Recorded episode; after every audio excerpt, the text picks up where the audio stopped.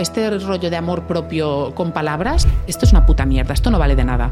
No, tú eres capaz, tú vales mucho, tú eres bella tal y como eres, no sé qué. Cuando luego te estás viendo a ti misma, dándote atracones, que no te entra la ropa, que cada vez estás más gorda, que dices que vas a entrenar y no eres capaz de hacerlo. ¿Qué me estás contando? No sirve de nada, la mierda la sigues llegando dentro.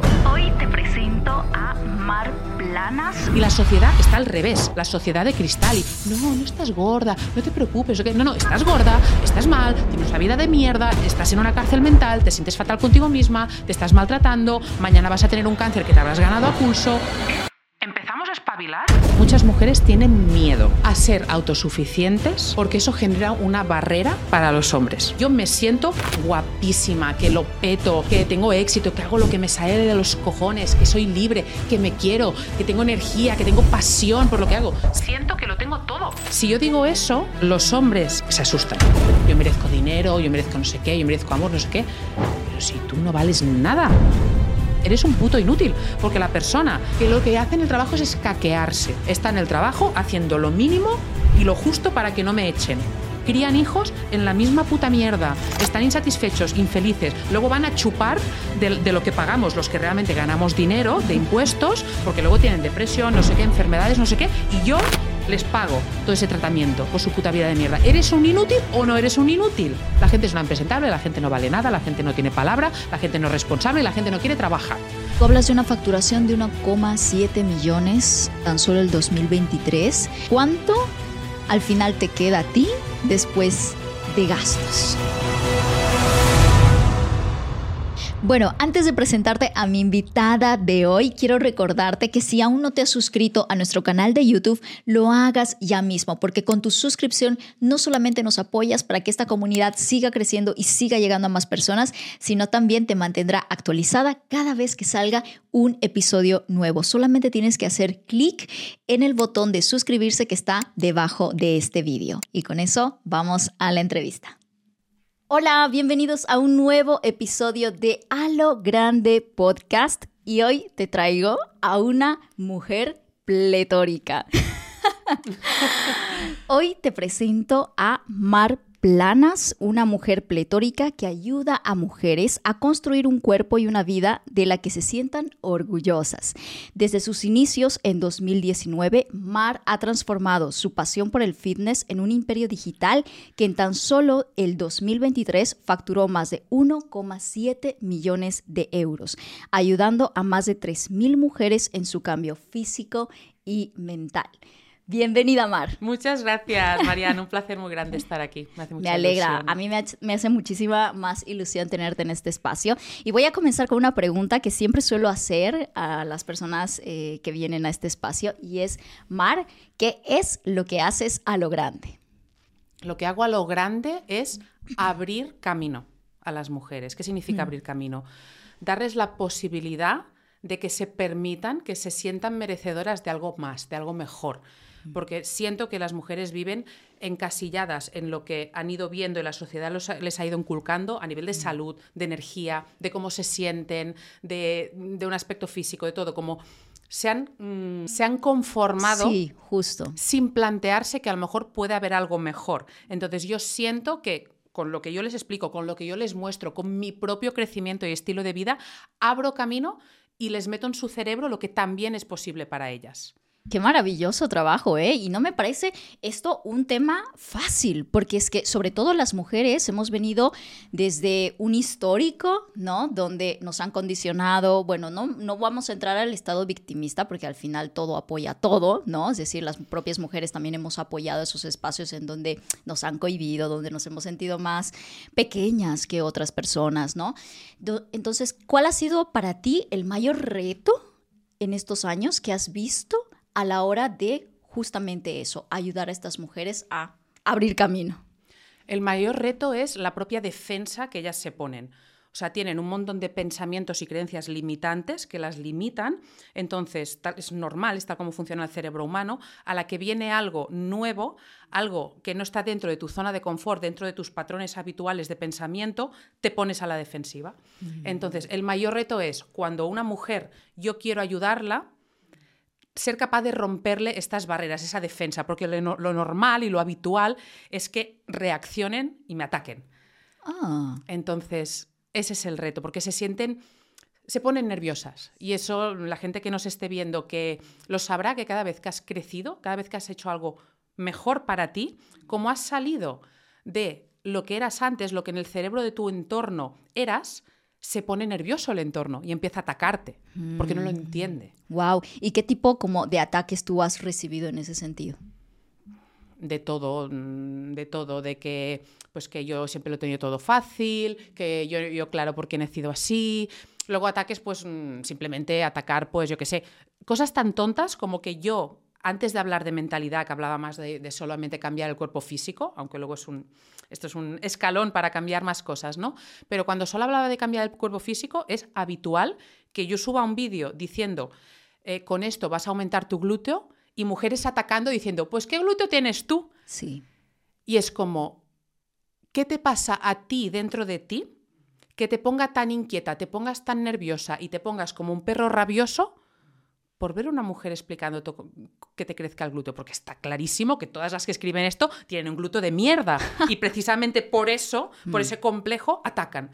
¿no? Entonces, atacan en, en- en todo, la mayoría. Cuesta mucho y yo he pasado por ahí, ¿eh? o sea, lo entiendo porque yo he sido víctima, yo he atacado, yo he sido celosa, yo he sido insegura, yo he sido de ver a una chica guapa, ponerme nerviosa y empezar a buscarle todos los defectos. Porque al final, cuando tú ves a alguien que está por encima de ti, en el aspecto que sea, porque tú lo sientes que está por encima de ti, tú te sientes mal, porque de repente ves claramente lo bajo que estás tú frente a lo que podrías estar. Entonces tienes dos opciones. Abrirte e intentar que te enseñen, ¿no? Intentar llegar a, a este nivel o intentar bajar a esta persona a tu nivel. Y eso como lo hace la gente, engañándose, atacando, como diciendo, no eres tanto, eres una mierda como yo. Wow. Entonces, esto es súper habitual. Wow, ¿estás de acuerdo también con que muchas veces las mujeres somos las propias enemigas de las mujeres? O sea, Sí. más que encontrar hombres que puedan pues criticarte, que también existe, ¿no? Pero son las propias mujeres que lo hacen incluso con más cizaña que, que, que un, que un hombre, ¿no? Sí, no me gusta, o sea, de entrada, cuando oigo esta, esta, mm, este argumento es como que no me gusta, ¿no? Porque es como, ah, las mujeres, eh, atacamos a las mujeres, o sea, me parece como que es echarnos mierda encima, pero sí es cierto que tengo la sensación que con los hombres no pasa tanto. O sea, con el cuerpo físico, ¿no? Por ejemplo, pocas veces he visto yo un hombre que ataque a un tío que está más fuerte que él y que diga que tampoco está tan fuerte y que total, mira qué bíceps más mm, torcido tiene. Sin embargo, con las mujeres sí siento que es una realidad que sí pasa. Bueno, solo hay que ver eh, la revista Cuore, las que ya tengan cierta edad, que se puso tan de moda, era una revista que consistía en fotos de momentos mm, concretos en las que una famosa salía en un estado poco favorecido y ponían ARC. Y toda la revista era famosas en fotos donde capturaban su peor versión. Y eso se compraba como churros. Y yo viví esta etapa y yo compraba como churros. ¿Por qué? Porque nos encantaba coger a Jennifer López, a Beyoncé, a estas divas espectaculares, preciosas, que lo tienen todo y bajarlas a nuestro nivel. Ah, tiene celulitis. Ah, pero mira qué colgajo. Entonces sí siento que las mujeres tendemos más esa tendencia a...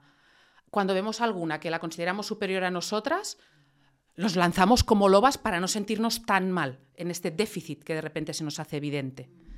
Y tú explicas también que tú has estado también en ese lugar, ¿no? De sentirte, pues, que eso, que te nutría, digamos, ver eh, esa quizás eh, debilidad o esa imperfección de esa mujer. ¿En qué momento tú has hecho ese cambio de chip? ¿Qué es lo que ha sucedido? Pues en realidad mi desarrollo personal más grande es muy reciente. Hace, yo creo que hace dos años, dos y medio como mucho, fue cuando realmente hubo el, el punto de inflexión y empecé a crecer en desarrollo personal a toda pastilla. Mm, Porque es eso, yo tengo el recuerdo de, o sea, yo era muy insegura y yo no me sentía insegura porque tampoco era que yo me viera al espejo y me viera mal. Yo pensaba que estaba bien, pero aún así, o sea, entraba, tú por ejemplo, que eres preciosa, o sea, te hubiera visto a ti, wow, ya hubiera, mi cerebro automáticamente hubiera empezado a buscar a ver qué te encuentro que yo pueda criticar y que de donde me pueda agarrar para bajarte, porque me ponía súper nerviosa ante una chica guapa. Entonces, eso también como reflexión para las mujeres que nos están escuchando, que a veces, aunque tú pienses que te quieres y que eres segura, Claro. si tienes la necesidad de bajar a las demás, Sí. no te quieres tanto, no eres tan segura. Yo ahora al revés, me encanta, a mí me encanta la belleza, soy libra, me encanta la estética. Ah, mira. Y me encanta, o sea, hoy pensaba, qué bonito estar viendo a esta chica todo el rato, o sea, me, Ay, me qué encanta. hermosa. Y decirlo, y claro, y este color fucsia que llevas, esta luz, es como, wow, y no sienta mucho mejor verte y pensar, qué belleza, qué bonito verte, Claro. que estar viendo a ver qué te encuentro para atacarte, porque Sí. tengo un- una cosa dentro. Sí. Entonces, no fue buscado, o sea, yo nunca busqué no sentirme insegura, porque no sabía que esto era que yo me sentía insegura. Una vez más, eso es lo que me encuentro con las mujeres, que ellas no son conscientes de en qué nivel están. Fue simplemente empezar a desarrollarme personalmente y todo lo que es el, desarrollo personal de- a, a nivel global me hizo empezar a quererme más a mí misma, empezar a ver las cosas de otra forma, empezar a admirar y a inspirarme con quien es mejor y ir dejando toda esa mierda, ¿no? Que, que al final es veneno dentro, porque tú solo puedes sacar lo que tienes dentro. Si yo vengo con la taza y te la tiro encima, ahora hay agua, te voy a tirar agua. Si tengo café, te voy a tirar café. Entonces tú derramas lo que tienes dentro. Pues si yo derramaba odio, es lo que tenía dentro. ¿Y cómo, va- cómo vives con esta rabia y este odio dentro? Mal. Y, y- aquí, porque yo creo que ha debido haber como un punto de inflexión importante que te haya hecho dar cuenta, ¿no? Porque realmente lo que tú cuentas de tu transformación es un cambio para mí de 180 grados, o sea, a ser consciente de esto, porque muchas veces podemos ser conscientes, yo puedo decir, mira, pues sí, yo soy un poco envidiosa, pero, o sea, más bien lo ves como un valor, como algo así, mira, es que a mí nadie me puede, ¿sabes? Pero luego de ahí a realmente revertir el papel y decir, wow, es que yo puedo sacar lo máximo de esta mujer, algo ha debido haber ahí en Mar que ha hecho como, es que tiene que haber este cambio. Pues en realidad no fue, o sea, así como el cambio físico sí que fue de tocar muy fondo y decir, ya vale, el cambio a nivel de desarrollo personal fue un poco que una cosa me llevó a la otra. Yo en 2021, en junio de 2021, entré en un máster de negocios para eh, pues llevar mejor, llevar mejor, crecer más en mi negocio, porque yo sentía que yo era buenísima como entrenadora personal, mejor que el 99,9% de la gente que conocía, y lo sigo siendo, pero luego estaba ayudando a 36 personas. Tenía 36 asesoradas y ya está. Y era como, no tiene sentido, joder, el mundo me necesita. Entonces, pues invertí en un máster para aprender a poderme expandir y poder ayudar a más gente. Y, y de ahí la importancia de estar con mentores, de estar en entornos. Gracias a entrar en este máster, que me costó mucho dinero, había gente, porque al final estarás de acuerdo conmigo, que cuando tienes más nivel de conciencia, inviertes más. O sea, no te tiembla la mano por soltar 5.000 euros, 6.000 euros, 10.000, 100.000, cada cual en función de su nivel económico. Porque tú le ves el valor, claro. Entonces, el yo invertir en este mastermind, me rodeé el entorno tan importante de personas con un poco más de nivel de conciencia que me fueron presentando a otros mentores. Entonces ahí yo he estado también un año, ahora se me acaba eh, con Tony Robbins en el mastermind como más top que tiene. Entonces ahí, gracias a entrar en este mastermind, empecé a meterme en formaciones con mentores, a invertir realmente dinero en todo eso y ahí fue cuando guau, Despegaste. en dos años Y ha sido mucho también esto. eso, y el saberte rodear de personas que están al nivel de donde tú quieres llegar, ¿no? Eso yo creo que también es un cambio de mentalidad muy fuerte. Que eso lo vamos a profundizar, ¿eh? Porque yo quiero hablar de tus mentores, que sé que has estado con los más cracks y creo que hay muchísimo valor ahí para, para tocar. Pero para poder contextualizarte y que el público te conozca más, ¿cuándo, en qué momento, cómo empezó tu historia con el fitness, Mar? Mi historia con el fitness empezó cuando yo tenía 27 años, de hecho el día que cumplí 27 años. Es decir, yo eh, en torno a mi adolescencia eh, abrieron un gimnasio, o sea, como a los 15 años, abrieron un gimnasio en mi pueblo por primera vez, que no era el gimnasio de máquinas, que ese sí que ya estaba, pero abrieron un gimnasio de clases dirigidas, me apunté, estuve 11 años haciendo clases dirigidas, siendo monitora de clases dirigidas, enseguida me saqué el título, pero porque me gustaba. Pero mm, bueno, pues cuando tienes 15 años y más o menos eres activa y tienes cierta buena genética, pues bueno, todo va tirando, ¿no? Pero yo fui madre a los 24 y a los 25. Fui joven. madre, sí, muy joven. Entonces ahí ya la cosa cambia. Cuando ya has pasado por dos embarazos, es como que un, po- un poco todo cambia y las inutilidades que hacías y bueno, te servían, porque si no los hubieras hecho, pues hubieras estado igual, ya dejan de servir. Ya empiezas a necesitar algo que tenga algún sentido. Claro. Entonces ahí eh, yo... Hace llevo- madurar, ¿no? Bueno, te hace... Yo básicamente me di cuenta que las clases dirigidas no servían de nada. Mm. Porque mi cuerpo empezaba a necesitar algo que funcionara. Ah. Entonces, como, mm, vale, Mar, mm, no. Y eso se juntó con que yo llevaba dándome atracones desde niña, niña literal. O sea, desde que yo tengo uso de razón, yo me daba atracones. Cuando yo me di cuenta que me estaba dando atracones, echando la vista atrás, me di cuenta que, que llevaba haciéndolo toda la vida. Lo que pasa es que cuando tenía siete años no le ponía el nombre de me doy atracones. Claro, y además era parte de tu normalidad y de tu Era sistema un- familiar también, ¿no? Claro, era un descontrol absoluto con la comida. Yo me sentía fatal, pero bueno, no le ponía nombre. Luego ya, porque yo, cuando tú tienes siete años y te das atracones y te vas a dormir y te duele la barriga, sabes que algo no está bien. Sabes que no te hace bien porque es que tenía dolor real. Pero bueno, luego le empecé a poner nombre tal y bueno, toda la vida luchando contra eso, ¿no? Intentar seguir una dieta, intentar comer bien, nada. Cuando tuve a las niñas, eso empeoró mucho, porque mis niñas son ángeles del cielo, pero empezaron a ser ángeles como a los dos o tres meses. Los primeros eran Satanás en la tierra. Entonces estaban mm, llorando todo el día, toda la noche, y claro, con la mala relación que yo tenía con la comida, pues solo me faltaba esa ansiedad y ese no- estas noches en vela para darme más atracones aún y más con la comida. Entonces ahí, en mi 27 cumpleaños, fue un momento de revelación, o sea, con la excusa del cumpleaños, el atracón duró toda la semana, o sea, fue como un atracón sin parar, porque como es mi cumple, pues ahora no sé qué. Claro. Relajas. Y me acuerdo el domingo de esta semana, mi cumpleaños creo que había sido el viernes, que habían venido mis cuñados a casa, tal, y después de comer, y de seguir comiendo pastel, no sé qué, no sé cuántos, fuimos a un parque ahí al lado con los niños que jugaban. Y ahí tuve como la- el momento ese, ¿no? Que seguro que, que muchas mujeres que nos están viendo, viendo saben que ha habido momentos así de decir, ya, hasta aquí. Dice Tony Robbins, uno de mis mentores, que la gente no cambia hasta que no le ha dolido suficiente. Pues ese día fue cuando dije, ya me ha dolido suficiente. O sea, tengo 27 años, te- me entran escalofríos de recordarlo porque tengo 27 años, odio mi cuerpo, me odio a mí más porque no soy capaz de...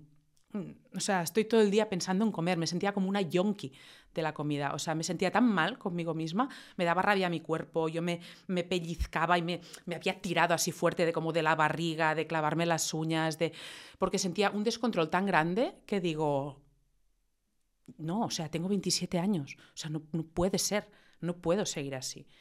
Y ahí, al, volver a casa, porque el parque estaba al lado de mi casa, directamente había, empezaba a ver Instagram, bendito Instagram, ya lo de tener una entrenadora personal no era solo para verlo en las revistas a Jennifer López, y contraté a una influencer que yo seguía para que me entrenara. Qué interesante. Tu, primer, eh, tu primera reacción ha sido buscar ayuda. Sí, claro. Yo Claro. sola llevaba toda la vida intentándolo. Es que Llevaba imagínate. 27 años intentándolo día Sí. tras día. Mm. Entonces ahí contraté esta, a esta entrenadora. Ella me puso a entrenar fuerza. Empecé entrenando en casa. Me compré el típico maletín de- del supermercado deportivo que todos conocemos. Eh, yo me levantaba antes que las niñas, bajaba al comedor intentando no hacer ruido, no sé qué. A veces se despertaban a medio entreno, tenía que subir a darles el pecho, a tomar por culo el entreno. Pero luego en la cena, mientras les daba la cena, hacía series allí con ellas y en los descansos les metía cucharada en la boca. En fin, es querer. Y aún entrenando en casa, y aún entrenando de forma muy mejorable, porque la entrenadora pues era deficitaria como el 99% de los entrenadores, aún así, el hecho de empezar a hacer algo que empezaba a ser en el camino del entreno de fuerza, empecé a ver cambios que no había visto en 11 años de clases dirigidas. Entonces dije, hostia, esto del entreno de fuerza mola. Entonces yo, como soy un poco intensa, por si no lo, ha- no lo has intuido, dije, hostia, el entreno de fuerza, esto es la, la hostia, no sé qué. Y me puse a aprender obsesivamente entreno de fuerza, entreno de fuerza, empezar a desgranar los que realmente saben de los que no, em, a leerme la evidencia científica directamente, porque yo vengo de ingenierías, entonces ahí había aprendido a leer bibliografía. Y ahí fue el, el antes y el después. O sea, el mi antes y después fue tocar fondo y contratar a un entrenador personal. Y empezar tu camino por Porque ahí. muchas veces lo que no hacemos por nosotras, Mm. lo hacemos por otra persona. Yo el primer día de mi vida que fui capaz de seguir una dieta durante 24 horas, el primer día de mi vida, fue el primer día que yo tenía la dieta que me había hecho esta entrenadora. porque sabía que había alguien pendiente de que yo lo hiciera. Claro. Antes no, antes era yo conmigo, me engaño a mí misma, me hago trampas. Sí, como funcionamos así. Sí, claro, como no confiamos en nosotras, no nos cumplimos las promesas que nos proponemos y claro, como no hay nadie que nos diga, pues no lo cumpliste, entonces pues Claro. seguimos en el círculo, ¿no? Y con nosotras mismas no se nos cae la cara de vergüenza. Así de, de inútiles es- somos y es nuestro patrón de pensamiento. Es como, ay, no, bueno, te, nos engañamos y ya está. Pero al final no está. Porque tú tienes la culpa, tú tienes la vergüenza, tú sabes que eres una mierda y te sientes como una mierda. Pero a veces, eso, lo que no hacemos por nosotras, oye, yo soy muy pro de tener una persona a quien rendirle cuentas, porque de repente lo Mm. haces. Mm, mm. Mira, qué interesante. Bueno, hay, eh, tú comentas, ¿no? Que en 2021, si no estoy mal, Sí. cerraste el año con 20 mil euros facturados al año y luego eso contando que tenías gastos, creo que tenías algún gimnasio o algo gimna- así. Tengo, tengo un gimnasio Tienes. físico. Entonces, los 20.000 euros, una vez pagas local y la luz y el agua y no sé qué. O sea, ¿cuánto te queda? Nada, Nada, 1.000 ¿no? euros al mes me quedaban para mí. Imagínate. Y luego el 2022 diste un salto y facturaste 300 mil 300 mil euros al año. 317.000 en 2022. Y luego el 2023, tu gran salto, 1,7 millones de euros. Wow, me he hecho millonaria este año. Te has hecho millonaria el 2023, Dios mío. ¡Wow! ¿Cómo ha sido eso, Mar? O sea, es un salto cuántico. Sí. Es un salto cuántico. ¿Qué, cuáles, ¿Cuáles han sido como esos pilares de vida, sí, de mindset que tú dices? Esto es lo que me ha catapultado. Hmm. Pues una vez más, por buscar ayuda fuera. O sea, al final yo se lo digo a, a las mujeres, eh, tus capacidades, herramientas y habilidades que tienes hasta el día de hoy te han llevado a donde estás en el día de hoy. Si quieres más o diferente, necesitas desarrollar nuevas habilidades. Entonces, tú sola, ¿de dónde las desarrollas? De ti contigo misma. Necesitas algo externo que te ayude. Entonces, eh, el primer punto fue entrar en este máster. Allí aprendí con Judith Catalá, mi primera mentora, siempre lo diré porque es, es de bien nacido, nacido ser agradecido. Eh, Mm, fue mi encanta. punto de inflexión en, la, en, en la vida en general. O sea, yo creo que es lo que más ha marcado en mi vida, el, el entrar en este máster. Entonces ahí era sobre todo herramientas más prácticas de aplicar en mi negocio, porque si yo sí que es verdad que gracias al entrenamiento ya había desarrollado cierta disciplina y cierta constancia, el entrenamiento ayuda mucho a eso. O sea, al final, como requieres, o sea, tú no puedes entrenar un día Sí. sí y luego ya sí eso cuando me vuelva a apetecer. Claro. Bueno, sí puedes, pero no llegas a ninguna parte. O sea, es algo que te fuerza a desarrollar constancia, constancia y disciplina. Y luego eso se extrapola toda tu vida. Entonces, eso como que ya lo traía y a la que una persona me dijo, mira, Mar, tienes que apretar este botón, este botón, este botón. Y eso lo tienes que hacer así, así, así. Pues yo toda mi, mi, mi disciplina mi constancia la enfoqué en la dirección correcta y empezaron a pasar cosas, ¿no? Y luego también, como te decía, gracias a estar ahí, a meterme en un entorno por primera vez en mi vida, o sea, cuidado, porque hace dos años y medio que yo me metí Antes de eso, tú no invertías en temas de negocio, nada, en nada, en nada. Yo había hecho un máster reglado que me había costado 1.200 euros, que no me había valido para nada, ni el propio máster ni el entorno, porque es muy importante el entorno. O sea, yo lo tengo súper en cuenta. Ahora, sitio donde voy, necesito que lo que el necesito que me, me parezca que me va a hacer crecer el mentor y el entorno. Las dos cosas. Y eso es algo que he aprendido con el éxito y a base de, de este crecimiento. Entonces ahí eh, aprendí de negocio y también conocí a otros mentores más de mentalidad, porque siempre tiene que haber las dos cosas. Yo me encuentro con personas, que, mujeres que me preguntan ¿no? sobre emprendimiento y muchas veces lo que preguntan es el botón, ¿no? ¿Qué herramienta y cómo lo haces? ¿Y qué haces? ¿Lanzamiento o haces webinar? ¿O haces tal o haces pascual? Y es como, tú no estás en el punto que estaba yo en 2021, porque yo en 2021 yo no sabía que era un webinar, yo no sabía que era un funnel, yo no sabía que era un lead, no sabía nada. Estaba yo ahí, me acuerdo, con mis DIN A3 haciendo un esquema porque me estaban explicando lo que era un lead, no sé qué, y era como, Por favor. no lo entiendo. Y ahí haciéndome esquemas para entenderlo, era como, sabía, sabía cero de marketing. Claro. Pero luego, ¿por qué mis compañeras del mastermind que les dieron el mismo temario no han tenido los resultados que tengo yo? ¿Dónde está la diferencia? Si la información teníamos todas la misma a nuestra disposición Claro. en esto. Entonces, la mentalidad que he desarrollado también gracias a estar con mentores y gracias a estar con entornos superiores a mí, Sí. han sido las dos claves de este crecimiento y el que se viene. El año que viene, te- si quieres, me vuelves a traer Sí. y te traigo 10 millones. Pues me encanta esa idea, ¿eh? Maravilloso. Entonces tú hablas de disciplina, del rodearte de personas. Sin embargo, puede que muchas personas sí se consideren disciplinadas Hmm. en las cosas, pero también pierden el foco rápidamente, ¿eh? Es como... El 99% de la gente que se considera disciplinada no lo es. O no lo es suficiente, porque mm, hay muchos grados de ser disciplinada. Claro. tú te comparas con el entorno, con la gente normal, y dices, bueno, pues esta tía no es ni capaz de ir tres veces a la semana al gym, yo nunca fallo en el gimnasio, soy disciplinada.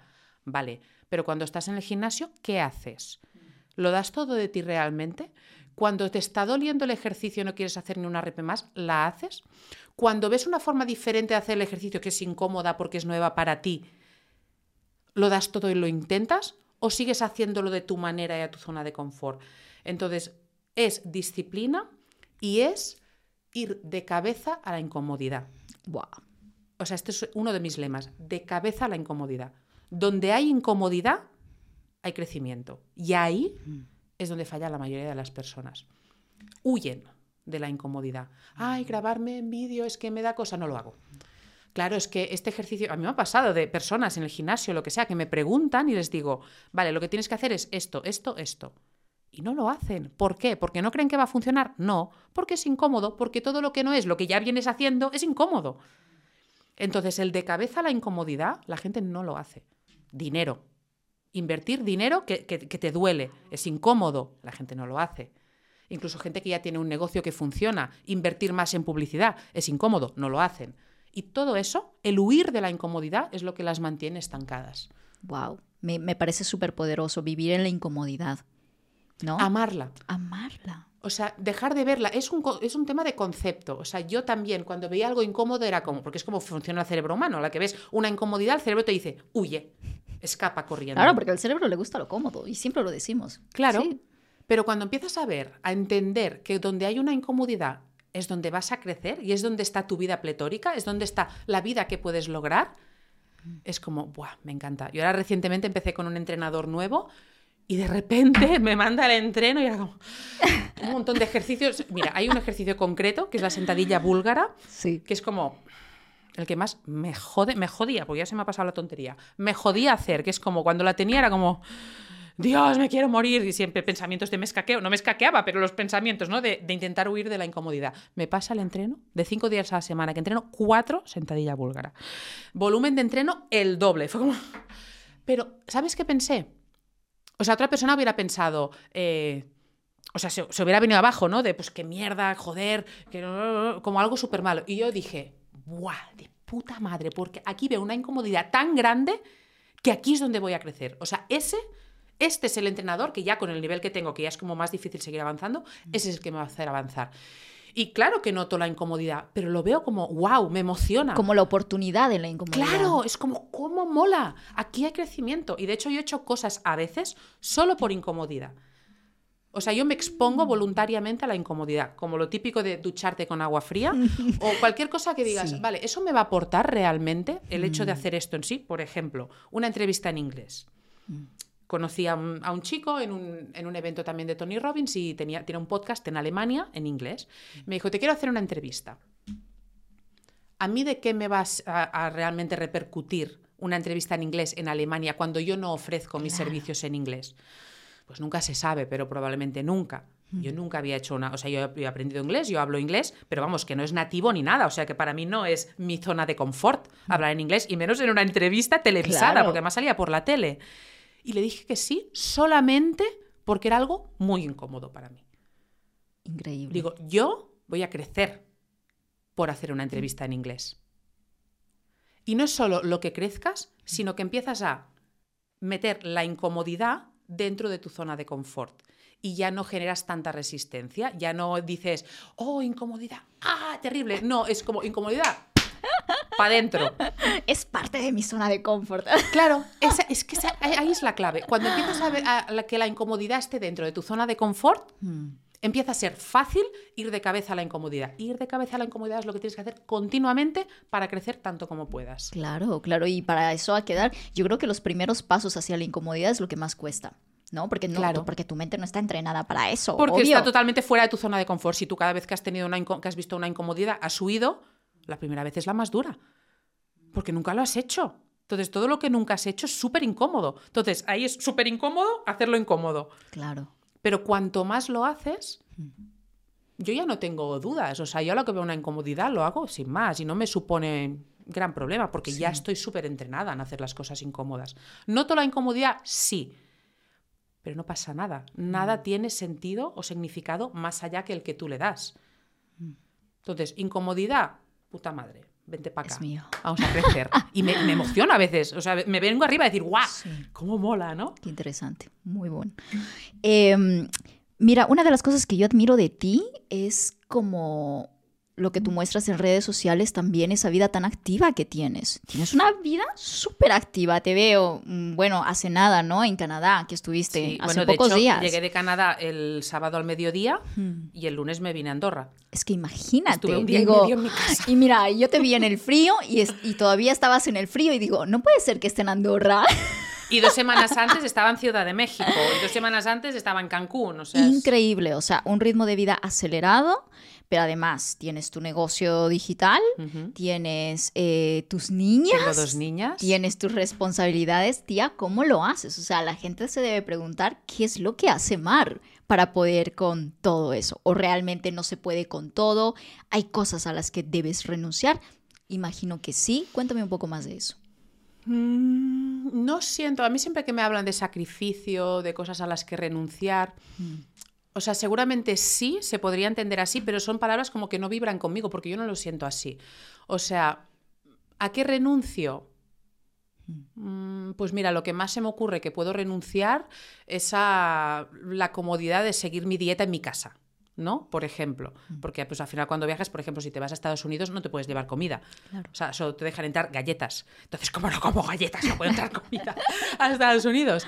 Mm, Aquí yo me he venido con, mi, con mis tuppers, eh, pensando ahí cómo me podía llevar todos los tuppers de todo el día, preguntándoles a los del hotel que me lo guardaran en la nevera, tal.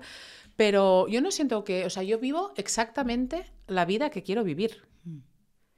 Y a mí me encanta este ritmo de vida. Yo, yo siempre he sido muy activa, siempre. Sí. ¿Y qué pasa? Que ahora me puedo permitir más y hago más. O sea, de pequeña mi casa, mi, eh, mi madre siempre me decía, no se te va a caer el techo encima. Porque, mm, o sea, yo lo de estar en casa, de hecho, bueno, con el tiempo a veces valoro también, ahora ya he aprendido a estar un poco en casa tranquilita, pero a mí me gusta Siempre ha el sido ese ritmo. Sí. Claro, y luego yo me pregunto, por ejemplo, aquí a Andorra, yo tenía que venir solo para un evento que tuvimos ayer y grabar contigo. Sí. O sea, jueves y viernes. Claro. Pero me fui veniendo arriba, me vine el lunes. Ya, ya te vi, ¿Por ya te qué? vi. Porque esta semana pues no tenía las niñas, yo estoy divorciada, las tengo semanas y semana no, y digo, Mm. pues lo que puedo hacer en mi casa, lo puedo hacer en Andorra. Y me pongo en un espacio diferente, habrá experiencias nuevas, mm, como veo crecimiento. Lo que es estar en mi casa ya lo sé, ya lo conozco. Mm. Entonces dije, pues me voy toda la semana. Luego ya me fui viniendo arriba, me traje al cámara, grabamos cosas, me alquilé un colchado, Me no sé qué. encanta, totalmente, increíble. Oye, Mar, em, tú sabes que, l- sobre todo las mujeres, ¿no? Tenemos un tema con el dinero y mm, yo sobre todo veo como cierta resistencia cuando una mujer habla del dinero y habla del dinero tan ampliamente como que amo el dinero. ¿Sabes? Muchas veces podemos verlo como, uy, esta persona materialista. Uy, esta persona solamente le interesa esto. Esta persona que, que, que pobre de, de corazón es, ¿no? Para el mundo. Estoy exagerando un poco, Mm. pero sí que hay como mucha esa, esa resistencia de decir, es que para mí no es importante el dinero. Para mí Mm. es importante, pues, hacer lo que me gusta y ya está. Y servir al mundo, quizás, ¿no? ¿Tú te has enfrentado con esa forma de pensar? Porque yo sé que tú eres una persona súper abierta, o sea, aquí estamos hablando de tus números tan abiertamente y me encanta porque eh, creo que se puede aprender muchísimo Mm. de eso, pero tú te has enfrentado a eso, a esa realidad, a esas creencias. ¿Tú eras así, de resistente con el dinero? Claro. Eh, ¿Cómo ha sido tu historia? Claro, yo crecí, pues yo creo como hemos crecido la mayoría, al menos en España, yo creo que fuera de España un poco del estilo. Eh, a mí, eh, las lecciones de mis padres, ¿cuáles eran o las recomendaciones? Nunca le preguntes a nadie cuánto gana. Eso es feo, eso no se hace. No sé, yo creo que, y a día de hoy, pues aún me sigue pasando, ¿eh? O sea, con empresarios a lo mejor no tanto, preguntarles cuánto facturas, pero, pero sí, a lo mejor incluso con gente como que está con salarios y tal, preguntar cuánto ganas me sigue costando. Eh, nunca preguntes cuánto ganas, em, no alardees, hay que ser humilde, no alardees de dinero, pero mm, yo tuve, y aún me detecto, me detecto, de hecho, ayer mismo aquí decía, me tengo que comprar calcetines. Yo pensando, a ver dónde voy, el paquete este de cinco que venden no sé qué, y digo, vamos a ver. Mar, planas. Eres millonaria, te vas a ir a la primera tienda que encuentres de calcetines y te vas a comprar los calcetines que te salga de los cojones, que te va a costar 15 euros más. Estamos de coña. Y, me compré en unos de en un, en un centro comercial como tres, me costaron 25 euros y fue como, ole, 25, que a ves, es como 25 cochinos euros, una persona que ha facturado un millón coma siete. ¿Qué supone? Nada, pero es que, es que nuestro cerebro no se basa en la, en la realidad y en la evidencia, se basa en sus películas. Entonces, mi película seguía siendo que yo tenía que ir a escatimar 50 céntimos o 3 euros para comprarme calcetines. Y eso implicaba dar vueltas por todos lados y no sé cuánta dificultad, no sé cuánta puta mierda para comprar unos calcetines. Y yo misma, aún a día de hoy, me, o sea, yo no soy un trabajo acabado. Me sigo, lo que pasa es que soy, estoy muy atenta, estoy muy atenta a lo que pasa aquí. Y me pillo. Y me, me hablo a mí misma y digo, Mar, vamos a ver, tira para allá o sea, ¿sabes? Mm. Entonces, yo crecí con la misma escasez con el dinero. Mm, yo también entiendo que alguien me oiga decir, pues este año he facturado 1,7 millones de euros y le impacte y diga como, qué, mm, qué desfachatez o qué, qué, necesidad. O qué necesidad de decirlo. Sí, porque la alardea. Pero ¿sabes qué pasa? Primero que yo ya me he curado de estas cosas y luego que sobre todo es que forma parte de mi propósito. Porque cuando yo lo hago y lo muestro, lo hago real y posible para ti. Mm. Porque nuestro cerebro, o sea, tu cerebro nunca te va a decir que puedes lograr algo. O sea, tu cerebro necesita pruebas mm. que apoyen las cosas. Entonces, para tú sentir que puedes generar dos millones de euros, tienes que ver a muchas personas que han generado dos millones de euros. Por, eso también es tan importante el entorno, porque si en tu entorno todo el mundo lleva toda la vida luchando por una mierda de salario de 1.400 euros y a ver si dentro de dos años me suben 100 por la antigüedad y esta puta mierda, pues tú crees que esto es tu realidad. No va a tu cerebro a decir, no, pero yo ¿sabes qué? Sin tener ninguna referencia. Yo este año voy a facturar 300.000 y el que viene un millón coma siete. Tu cerebro no va, no va, a hacer eso. Claro, porque no es Porque es de loca, perdida. Claro. Mm. Sin embargo, cuando lo empiezas a ver, lo hace real para ti. Entonces yo siento que ese es mi propósito. Y por eso muestro también mi estilo de vida. Eh, pues si me he ido al mejor hotel de Andorra, lo digo. Eh, si me. O sea lo que invierto en mis mentores, pues he invertido 100.000 euros, 100.000 dólares en Tony Robbins y viajo en business y no sé qué. Y he tenido resistencias internas también, lo que y lo sigo teniendo. Lo que pasa es que lo hago igual, porque sé que estoy abriendo camino. Yo me siento, o sea, yo como me visualizo a mí misma es así, es como la mujer que abre camino para todas las que vienen detrás, que les hago posible para ellas todo eso que también lo pueden lograr como yo. yo era como ellas hace dos años. Muy interesante, eh, Mar, porque yo siento que se necesita más mujeres referentes en eso, ¿sabes? Porque no lo vemos y de los y y siempre lo digo, porque en muchos podcasts, por ejemplo, y eso es uno de los motivos que me ha impulsado, digamos, a crear este espacio, es que en muchos podcasts que tienen mucha energía masculina, llevan muchos hombres y hablan con tanta libertad, mira, yo eh, invertí esto, generé esto, mm, la cagué en esto, o sea, con tanta apertura y digo, ¿y por qué las mujeres no abrimos ese espacio para normalizar estos temas y hablar de riqueza, de abundancia, de números? O sea, que está bien. Yo creo que tiene un, origen, o sea, yo creo que sí sé el por qué y es por un tema de, de energía masculina y femenina. Al final, las mujeres nos o sea, esto es así según la naturaleza humana y por un sentido evolutivo, no significa que sea lo correcto, ni que tú no puedas hacer lo que te salga del coño. Pero evolutivamente las mujeres em, somos fertilidad y belleza. Entonces, las mujeres que hace, se supone que la tendencia es, pues eso, mostrar lo guapa que eres, lo joven que eres, por eso nos ponemos colorero, porque nos hace parecer más jóvenes, y que eres fértil, por eso nos pintamos los labios rojos, porque se recuerdan a la vagina. Todo eso es así. En cambio, los hombres, ¿qué son? Fortaleza, porque si se viene un animal salvaje te lo mato, o sea, altos y fuertes, y dinero, yo te sostengo. Yo soy tu aporte de capital. Entonces, aquí no, no estamos juzgando, estamos presentando una realidad. Entonces, eso explica por qué los hombres hablan, hablan abiertamente de dinero, porque es validarse. Claro. Es validarse. En cambio, las mujeres, como no, te- no nos validamos con el dinero de forma evolutiva, pues por Nos eso no lo cuesta más. hablamos. Y también porque es algo nuevo. Y yo creo también, sinceramente, de hecho esta mañana lo estaba reflexionando, que muchas mujeres tienen miedo a ser autosuficientes porque eso genera una barrera para los hombres. No sé si tú estás de acuerdo con Como eso. para ponerse un poco en el nivel, ¿no? O sea, mm, si yo quiero conseguir un hombre que esté conmigo y tal, pues igual, ¿no?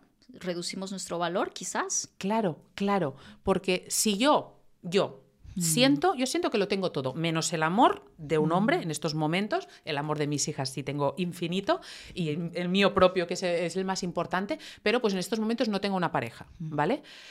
Pero lo demás, yo siento que lo tengo todo. Yo me siento, cada cual tendrá su opinión, lo que quiera, pero yo me siento guapísima, que lo peto, que tengo éxito, que hago lo que me sale de los cojones, que soy libre, que me quiero, que tengo energía, que tengo pasión por lo que hago. Siento que lo tengo todo. Entonces, si yo digo eso, los hombres hasta cierto nivel se asustan. Y eso es una realidad. A mí no se me acercan hombres todos los días. ¿Por qué? Pues porque la mayoría de hombres no quieren eso, prefieren una pobrecita que los necesite.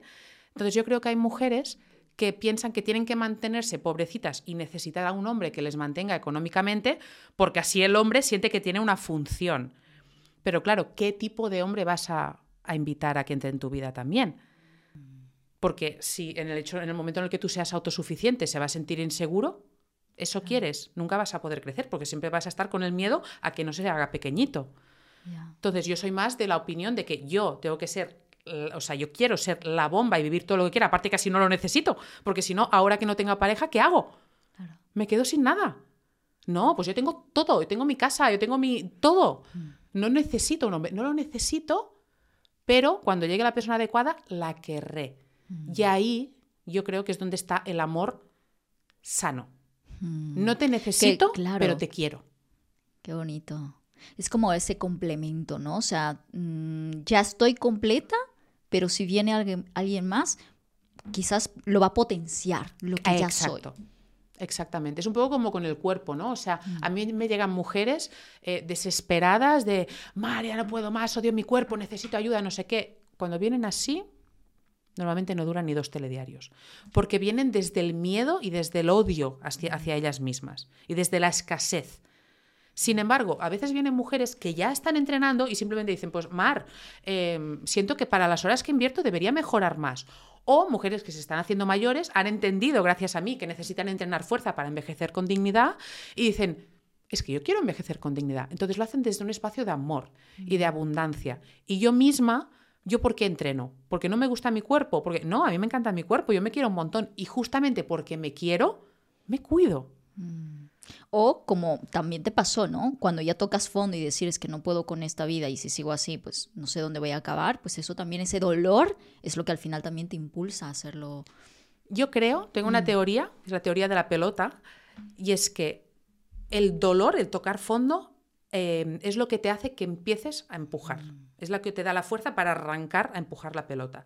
Pero luego, para que la pelota se, siga rodando, necesitas estar desde un espacio de amor, porque está la teoría de la olla presión, que es, es, eso, ¿no? Tú te imaginas una olla y le vas metiendo presión, presión, presión, que es lo que te vas sintiendo cada vez peor, peor, peor, peor. Hay mucha presión, mucha presión, mucha presión, hasta que ya tanta presión no aguanta más y peta. Y allí arranca. Allí arrancas a hacer algo para ti. Pero poco a poco, como has liberado la presión, dejas de sentir esa necesidad y vuelves a parar de hacerlo. Claro, y empiezas a aflojar y ta, ta, Eso es seguro que muchas que nos, nos están escuchando les ha pasado con el perder peso, de que han empezado una dieta porque ya tenían demasiado dolor, han empezado a perder kilos, pero cuando alguien les ha dicho, ay, estás más delgada, cuando ya se han, han dicho, ya está, porque ya se ha liberado la presión. Y entonces, ¿qué hacen? Volver hacia atrás y vuelven a estar al punto de partida. Entonces, está bien arrancar por dolor, pero lo que te va a hacer sostenerte no es el dolor, es el amor. Wow. ¿Y cuando no hay amor? hay que trabajarlo. El amor no viene caído del cielo. Yo tampoco me quería. Hay que trabajarlo y por eso es tan importante el desarrollo personal y el hacer lo que has dicho que vas a hacer y tener una integridad. O sea, yo soy muy, y mis mujeres lo saben, que lo hablamos mucho, que el amor, o sea, este rollo de amor propio con palabras, esto es una puta mierda, esto no vale de nada. Porque es como, imagínate que tú vas por la calle y te has cagado encima. Y tú estás súper incómoda, ¿no? tienes ahí la mierda, que es como, me está viendo la gente, vuelo fatal, qué horrible. Y yo vengo y te, te digo, Marian, no te preocupes, no te has cagado encima, todo está bien. ¿Qué? ¿Ya? ¿Vas a estar liberada y vas a estar súper bien? No, completamente. No, vas a seguir sintiendo igual porque la mierda la tienes. Entonces, este, estos rollos de, no, tú eres capaz, tú vales mucho, tú eres bella tal y como eres, no sé qué, cuando luego te estás viendo a ti misma, dándote atracones, em, que no te entra la ropa, que cada vez estás más gorda, que dices que vas a entrenar y no eres capaz de hacerlo. ¿Qué me estás contando? No sirve de nada, la mierda la sigues legando dentro. Entonces, la mejor receta para el amor propio y la autoestima es verte a ti misma haciendo lo que has dicho que vas a hacer. Mm. Y cuidándote y amándote. Mm. Porque al final te cuidas porque te amas. Claro. Si te amaras, no te autodestruirías. Yo cuando me autodestruía es porque no me quería suficiente. Ahora, como me quiero, no le meto mierda a mi cuerpo. Si tú, imagínate, un hombre se compra su cochazo de su vida, su, coche soñado, precioso, súper limpio, reluciente, ¿le va a tirar basura dentro? No, porque quiere al coche. Mm. Pues porque metes basura en tu cuerpo. Mm. Si tú te quieres y recuerdas y dices, te preguntas, eso que tengo la tentación de hacer ahora, o tengo dos opciones, pedirme la ensalada con pollo o pedirme las patatas fritas y el no sé qué mierda. ¿Cómo actuaría desde un espacio de amor hacia mí misma? Mm. Está clarísimo. Elegirías lo más sano para ti. Claro.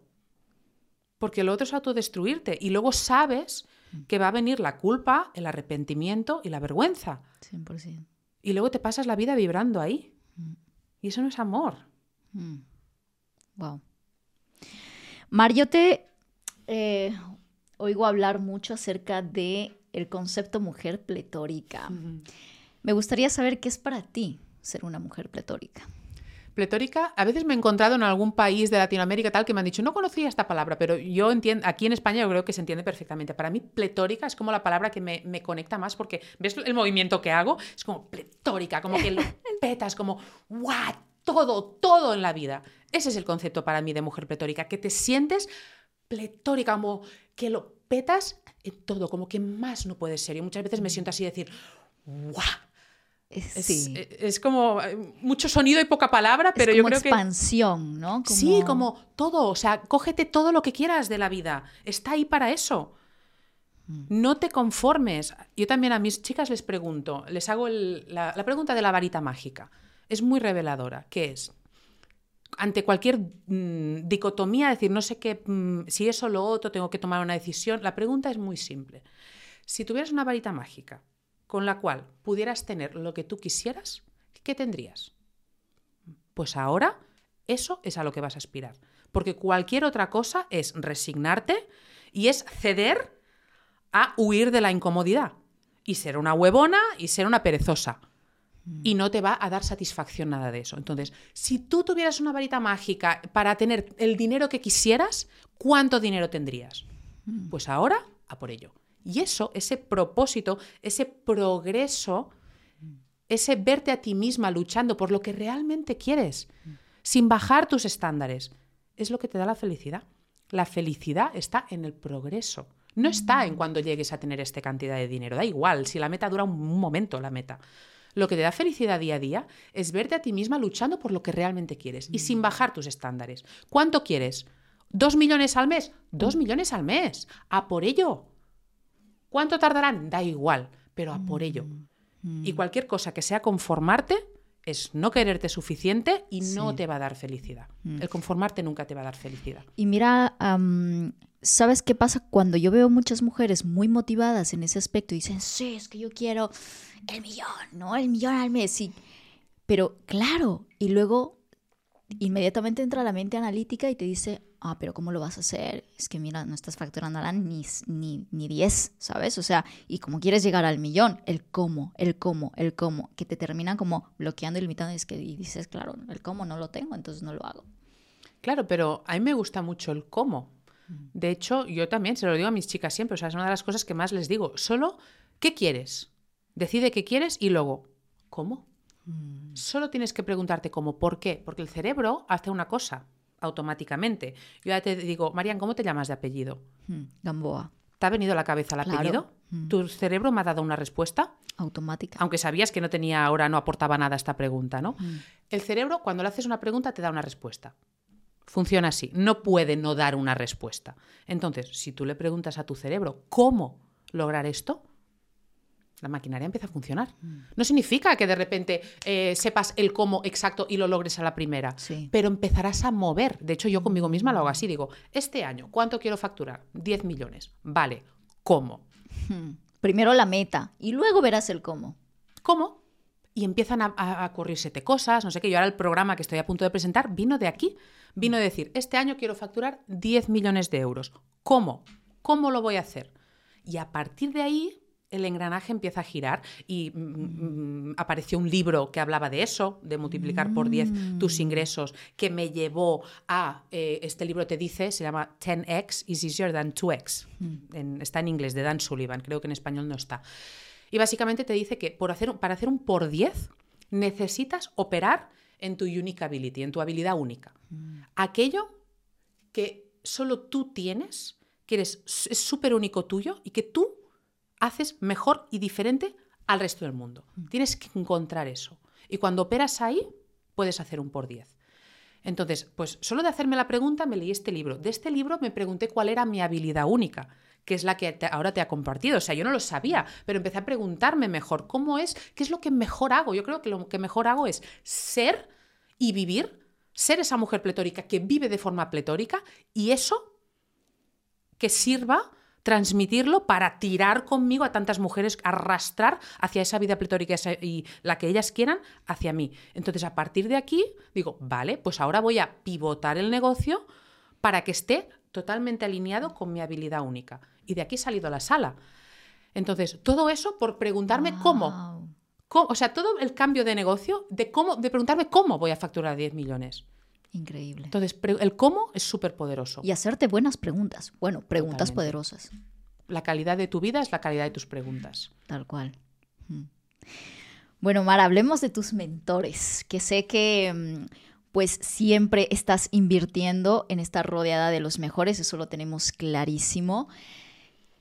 Dos preguntas. Primero, ¿cuál ha sido tu inversión más grande que has hecho en un mentor? Y, mm, y luego, no sé si va acompañado también con el mentor que más ha marcado tu vida. Ujú. La inversión más grande es muy fácil de responder. Fue el Platinum Partnership de Tony Robbins, que tiene una inversión de 85 mil dólares. 85 mil dólares, vamos. 85 mil dólares para ¿Qué te estar, hace? ¿Qué te da? estar un año con, en sus eventos. Sí. Tiene varios eventos al año que cualquier persona puede acceder pagando. Ahí los tienes incluidos. Tienes un coach que tienes sesión con ella cada 10 días. Y luego tiene tres eventos que son solo para los Platinum. Si no eres Platinum no puedes ir, pero que se pagan aparte. Entonces he pagado 10 mil dólares más Buah. por cada evento, más, evidentemente, vuelos Claro. y todo el aparte. Buah. Entonces, eso está claro que ha sido la, la mayor inversión de mi vida. Y cuidado, porque ahora me están oyendo que soy millonaria y es como, bueno, para ti no es nada. Vale, ahora, a ver si lo noto, aún no estoy en el punto que no los note, los 85 mil dólares, si lo, lo noto más que los calcetines, pero cuando yo me metí no estaba ahí. O sea, estábamos hablando que en 2022 yo facturé 317.000 euros, como 200.000 de estos fueron en el último trimestre y justo antes de ahí fue cuando me metí. O sea, yo estaba en una realidad mm, muy diferente, no los tenía, los 85.000 dólares. Pero aposté, aposté todo, o sea, se podía dar una entrada de 15.000 y luego ir pagando 5 o 6.000 cada mes. Sí. Y así lo hice. ¿Por qué? Porque yo, una de las canciones que me gusta mucho, pongo mucho en stories, es la de Top of the World, ¿no? Yo quiero ir a, a the top of the world, o sea, el máximo. Quiero ir, no, estoy yendo y voy a llegar a lo más alto del mundo. Entonces, si yo quiero ir a lo más alto del mundo, tengo que apostar por el mejor mentor del mundo y por el programa más alto que tiene. O sea, más ya no hay. Más que eso ya no hay. Entonces, lo tengo tan claro que Y se puede, ya mm, podrías decir que has podido recuperar esa inversión que has hecho? Mira, eso nunca lo sabremos. Eh, o sea, yo pienso que mm, la que es millonaria es la persona. No es el negocio, no es la formación, no es el mentor. La que es millonaria es la persona. Y yo siempre que entro en una formación, sé que es, o un mentor, lo que sea, es responsabilidad mía lo que saque de ahí. Yo tengo mucha confianza en mí misma de también porque sé que me comprometo y lo voy a hacer. O sea, ya está, es cómo. He invertido 85 mil dólares. ¿Cómo voy a hacerlo para recuperar esta inversión? Punto. Espabila, piensa. Sí te tengo que decir con total transparencia que no ha sido lo que esperaba. Sí. ¿Sabes por qué? Por el entorno. Lo que te decía, la importancia del entorno. He aprendido muchas cosas de mucho valor que también se pueden aprender yendo a, a eventos de Tony de los que puede acceder cualquier persona, con sus tiene audiocursos, tiene libros. Pero yo no me metí tanto por eso, me metí más por la gente, porque yo en mi cabeza digo, hostia, gente que hay en, o sea, el mejor mentor del mundo, el más conocido del mundo, en su programa más top, 85 mil dólares, la gente que hay allí será Muy la top, gente más top claro, del mundo. claro. En mi cerebro está el razonamiento. Entonces, yo tengo que estar ahí. Yo siempre busco ser el pavo rodeada de águilas, porque al final Mm. acabas eh, mimetizándote con tu entorno. Entonces, más te vale que tu entorno esté donde quieres ir y no en tu pasado, porque volverás a tu pasado, si no. Y no ha sido así. ¿Con qué te encontraste? Me encontré con... Claro, piensa que el 90% de la gente de allí es de Estados Unidos. Entonces, primera, en Estados Unidos, 85 mil dólares es como si aquí fueran 40 mil, porque ahí pues, el nivel de vida es como el doble. Entonces, ya es mucho más asequible para todo el mundo. En Estados Unidos tienen, son muy workaholics, son muy de trabajar muchísimo, muchísimo, muchísimo. Entonces había mucha gente jubilada. De, o sea, no era tanto un entorno empresarial, sino pues mucha gente de he trabajado toda mi vida como un negro y ahora es el momento de desarrollarme personalmente. Luego había muchas mujeres de... O sea, no me, me he encontrado gente que está por debajo de mí y gente que está ah, con el flow del de desarrollo vida. personal y de, de los pájaros en la cabeza, muchos que quieren ser eh, mentores porque han visto a Tony, yo también quiero ser mentor. Y luego me pasó con uno al volver ahora de Canadá que coincidimos. Que, que es como, estábamos esperando en una cola para no sé qué todo el rato, y qué cola, y aquí son muy antipáticos, ¿eh? y no sé qué, no cuántos, y quería ser mentor de la felicidad. Y pensaba, ¿quieres ser mentor de la felicidad y me has jodido la puta vida en cinco minutos, tío? Tenía unas ganas de pasar el control. Por él era como. yo intentaba no darle conversación porque yo no te quiero escuchar. Entonces, no ha sido el entorno, Sí, que era que tú el motivo principal buscando, por claro. el cual yo me metí, no ha sido el que yo esperaba. Wow. ¿Y quién ha sido el, el mentor que más impacto ha tenido en tu vida? ¿Qué crees que ha tenido hasta ahora? Hmm. He tenido como varios que yo me, me viene como que han sido antes y después. La primera fue Judith Catalá en el máster de negocios rentables, básicamente porque me dio las herramientas, me dijo los botones, me dijo el camino. Yo siempre me visualizo como, ¿sabes las muñequitas estas que les dabas cuerda y caminaban, ¿no? Y de repente llegaban a la pared y seguían caminando, así. Pues eso, ah, yo estaba ahí, yo era la muñequita caminando contra la pared. Y ella vino y me dijo, Mar, me cogió y me giró hacia el camino. Y yo entonces empecé a caminar el camino. Esa fue la primera. El segundo fue Laín, Laín García Calvo, que fue mentalidad. O sea, la, la mentalidad de, de cabeza la incomodidad, la mentalidad de más, cuando estás cansada no tienes que bajar el ritmo, tienes que pisar más el acelerador, el de haz más, espabila, no llores tanto, wherever it takes. O sea, ahí tuve un, un salto muy importante en, en su primera mentoría, sobre todo, que es cuando tienes el boom ¿no? de cambio de mentalidad, avancé muchísimo. Y luego otros dos que no han tenido a lo mejor eh, un impacto tan grande porque yo ya estoy más evolucionada. Es más fácil pasar de 0 a 80 que de 94 a 94 y medio. Es así. Pero otra fue Coral Muyaes, Mujaes escribe, es mexicana, eh, sobre todo con el tema ella más de la disciplina conmigo misma, de cumplir mis horarios, mis rutinas, mis sobre todo los horarios de las tareas cuando digo que las voy a hacer, que las haga, que no diga, ay, me he retrasado media hora, no sé qué. Ahí Coral fue la clave y ahora recientemente Llados, Llados Fitness. Con él, sobre todo, he hecho el cambio que me ha venido también junto con este nuevo propósito, bueno, propósito, propósito ya lo tenía, pero este nuevo canal de ayudar al mundo, que él te dice mucho que actúes desde el amor y no desde el miedo. Si te empiezas a, darte cuenta, la gente actúa desde el miedo. La gente siempre actuamos desde el miedo. Es como, digo eso no lo digo, por miedo a que puedan pensar. Eh, ¿Hago esta inversión o no la hago por miedo a perder el dinero?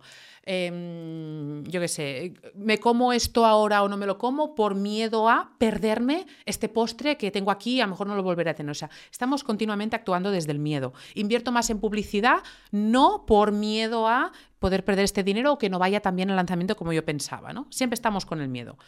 Entonces, el empezar a hacerte la pregunta de cómo actuarías desde el amor, eso me ha hecho también eh, cambiar el mensaje en redes sociales, no cambiarlo, pero quitar el filtro. O sea, a mí la gente ya me decía que era clara, porque yo ya tengo una forma de ser como bastante clara, pero tengo que confesar que había un filtro. No, no vomitaba tal cual me salen las cosas del cerebro y de la mente. No lo soltaba tal cual. Ahora sí. ¿Por qué? Porque yo estoy muy cómoda con mi mente y con mis pensamientos. O sea, yo, yo creo genuinamente en lo que pienso y creo que puede ayudar a la gente. Entonces, gracias a él, he quitado el filtro, porque al final, ¿por qué? ¿el filtro por qué estaba? Por miedo. Por miedo a el rechazo, que es uno de los principales miedos del ser humano. Miedo al rechazo, miedo a no gustar, miedo a ofender, miedo, miedo, miedo, miedo. Y ahora actúo desde el amor, porque lo que yo tengo dentro de mí, si te entra a ti, te voy a mejorar, te voy a cambiar la vida. Entonces, si tú estás gorda, estás gorda. Y hasta que no asumas que estás gorda, no lo vas a cambiar, porque ¿para qué vas a cambiar algo que está bien? Y la sociedad está al revés, la sociedad de cristal. Y no, no estás gorda, no te preocupes. No, no, estás gorda, estás mal, tienes una vida de mierda, estás en una cárcel mental, te sientes fatal contigo misma, te estás maltratando, mañana vas a tener un cáncer que te habrás ganado a pulso. ¿Empezamos a espabilar? Entonces, ese paso de empezar a hablar más claro y pensar, siempre hacerme esta pregunta de desde el amor y dejar de actuar desde el miedo ha sido gracias a Yados. Wow. Fíjate que me sorprende cuando lo, acabas de mencionar, porque claro, o sea, Yados de afuera como que recibe tanta crítica, ¿no? A su alrededor de que pues muchísimo, muchísimo de todo, ¿no? Pero claro, lo que tú ves a simple vista, cuando no lo analizas bien, claro, tú ves una vida superficial, Mm, comentarios muy desatinados para muchas personas, pero que tú, porque tú estás, has estado con, mm, en su mentoría, y que hables como eso, hablar desde el amor y no desde el miedo, me, explota la cabeza. Pero fíjate, las personas que dicen que Yados es superficial, mm. lo están haciendo desde la superficialidad, porque si tú escuchas a Yados, te das cuenta que de superficial no tiene nada su mensaje. Mm. O sea, la gente que dice, eres un superficial, es la superficial que solo ha visto una historia, se ha visto unos coches y ha sacado su conclusión. Mm. Que no significa que yo esté de acuerdo en todo, pero no es mm. necesario. Yo, como cualquier persona de éxito, y a diferencia del 99% de la población que viven enfocándose en lo negativo y en tal, yo me enfoco en lo positivo. Entonces, yo cojo una persona y digo, ¿puedo sacar algo de esta persona bueno? ¿Puedo sacar algo bueno de Yados? Sí, muchas cosas. En eso me enfoco. Lo que no me vibra es que no tiene, es totalmente irrelevante para mí. Me enfoco en lo que sí. Mm. Ya está. Y eso con relación a la crítica también tiene mucho sentido, ¿no? Porque a veces no decimos, no decimos precisamente lo que realmente queremos decir por el miedo a que, ah, bueno, me van a juzgar, me van a criticar, me van a decir eso, y terminamos hablando cosas que quizás no representan la verdad de lo que pensamos, de lo que sentimos, de lo que creemos. Constantemente, incluso las que se suponen que son amigas, o sea, priorizan el miedo al amor y la amistad, porque eso es muy común. Tienes una amiga, otra vez, que está gorda y todo el día está comiendo mierda y se va al restaurante y come un montón y no sé qué, y la amiga no dice nada. ¿Por qué no dices nada? ¿Por qué realmente no le estás diciendo, oye, ¿Y si paras? ¿Y si pides lo otro? ¿Por qué no estás haciendo eso? Por miedo. Por miedo a su reacción. Claro, por no caer Estás actuando desde el miedo, protegiéndote a ti, de forma egoísta. Porque si actuaras desde el amor, intentarías ayudarla a que actuara de una forma más, más a favor suya y que no se autodestruyera. Entonces la gente continuamente actúa desde el amor y luego es que hay cosas que es que yo creo, o sea, ya dos dice las cosas de forma cruda, pero oye, ¿eres mileurista? Eres mileurista. ¿Eres un inútil? Hombre, pues sí, pues comparando con lo que podrías hacer por la sociedad, eres un puto inútil. Porque la persona que tiene un trabajo que no le gusta, que lo que hace en el trabajo es escaquearse, porque así trabaja el 99% de la población. Está en el trabajo haciendo lo mínimo y lo justo para que no me echen. Luego no tienen dinero para que se mueva el dinero para invertir, para desarrollarse personalmente. Están en el victimismo la nega- negatividad.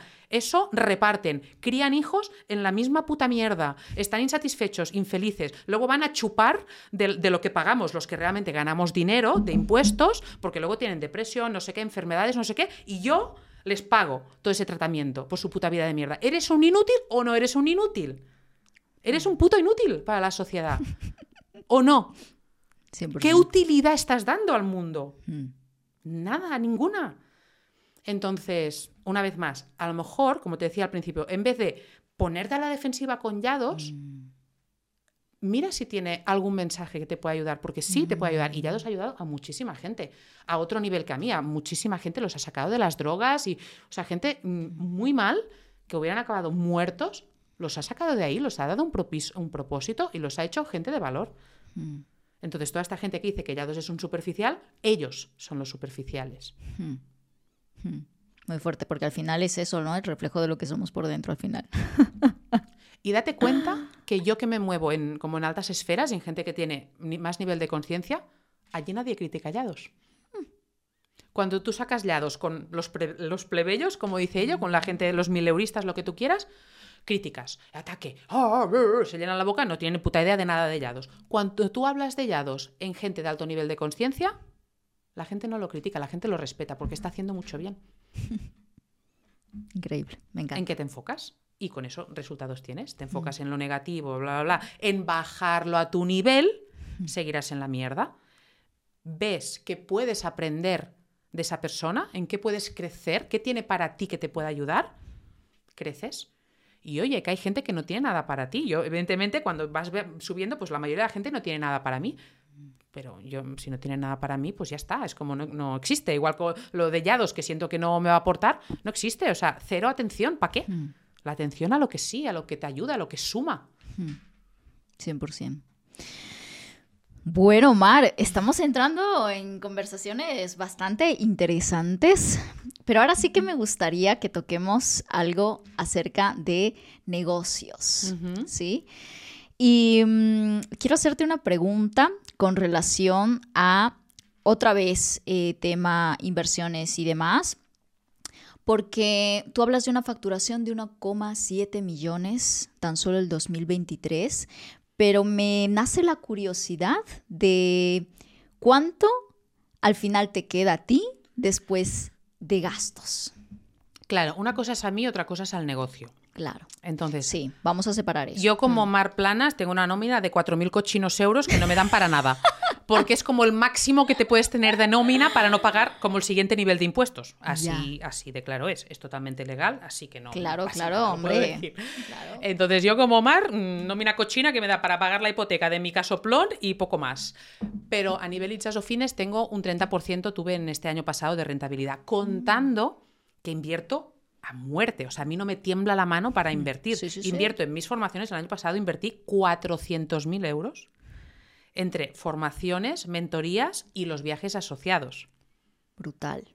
Y quitando esto, aún me queda un 30% de rentabilidad. Yo invierto también en publicidad, invierto en agencias que cobran mucho dinero para crecer, para expandir el mensaje. O sea, al final para mí eso es un juego. O sea, tú ahora me preguntas, me puedes preguntar, mucha gente me... pre- Yo creo que se preguntan, ¿no? De, oye, ¿y por qué quieres facturar 10 millones de euros? Al final, eh, no es por dinero. Si a mí el dinero ya hace mucho tiempo que me sobra. Yo cuando facturaba 100.000 euros al año ya me sobraba el dinero para lo que yo quería hacer. No es, o sea, yo no me va a cambiar la vida facturar 10 millones a facturar uno. De hecho, no creo que cambie. O sea, cambiará porque yo evolucionaré, pero no por el dinero. O sea, ya te sobra el dinero para. O sea, al final el mundo está hecho para los pobres. Entonces, mm, cuando empiezas a, a generar a partir de cierto nivel, yo lo decía, digo, hostia, es que no, no veo. O sea, como las cosas que puedo pagar más caras no son tanto más caras como lo que yo genero de más. ¿no? En vez de volar en, en economy, viajas en business. Bueno, pasas de, de pagar 300 euros a pagar 3.000 por 10. Pero es que yo no genero por 10 de, un- de una persona mileurista, yo no genero 10.000 euros al mes, genero 100.000 o 200.000. Entonces es como, yo todo lo que quiero ya lo tengo a nivel económico. No es dinero, no es una cosa egoísta, es propósito. Por eso yo reinvierto muchísimo en el negocio. O sea, no escatimo en nada que sea impactar al mundo. Porque es que el mundo me necesita. Y luego es como un, yo lo veo como la copa, ¿no? Es como una validación, es como un check objetivo de lo que tú has crecido. Porque al final tú solo tienes al nivel en el que estás. Entonces, si yo facturé 1,7 millones es porque yo era esa persona. Para facturar 10 solo va a pasar si yo soy persona por 10. Que esa persona que piensa como... Claro, que piensa, actúa y que aporta al mundo, porque al final la gente no es tonta, la gente no paga, no me, no me da limosna, la gente me paga a cambio de un valor. Entonces, si, yo, si la gente me paga por 10, yo estoy dando por 10 de valor. Entonces, el dinero me la pela. El dinero es la copa, es el diploma de que has progresado por 10. Eres persona. verlo desde ese lugar, ¿no? Y acabas de decir algo interesante porque lo he oído también de personas que ya están en ese nivel de facturación superior.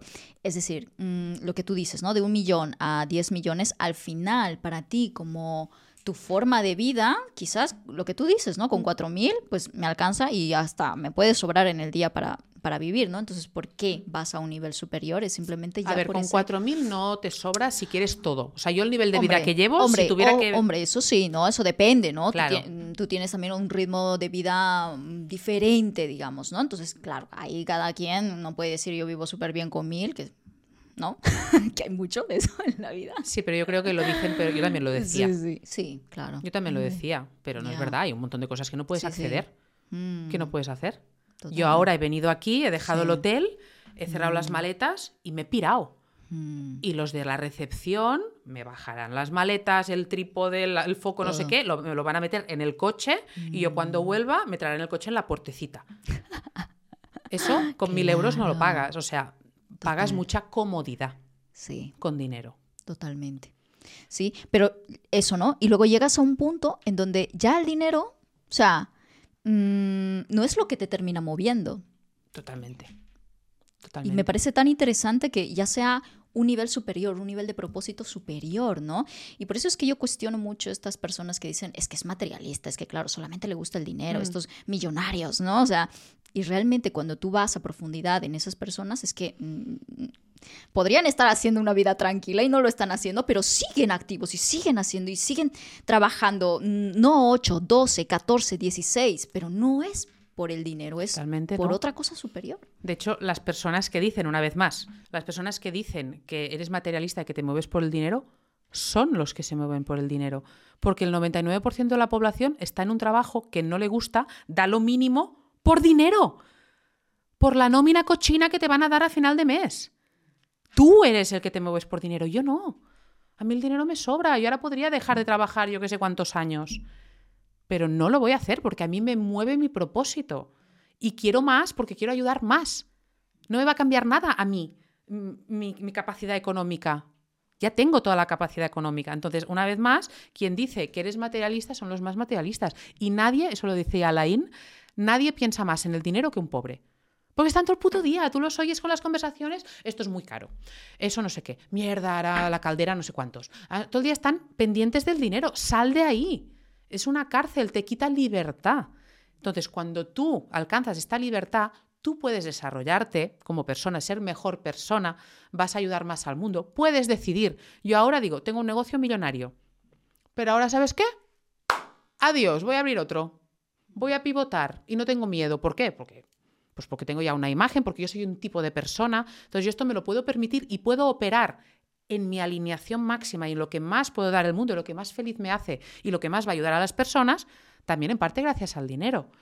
Entonces es libertad, el dinero es libertad. Y yo no pienso en dinero, a mí me la pela lo que valen las cosas. ¿Me sobra el dinero o me la pela?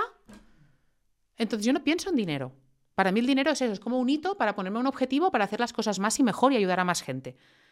Entonces los que piensan en el dinero son los que están en la carrera de la rata. Y ellos son los materialistas y los que engañan al jefe y no aportan nada a cambio de dinero.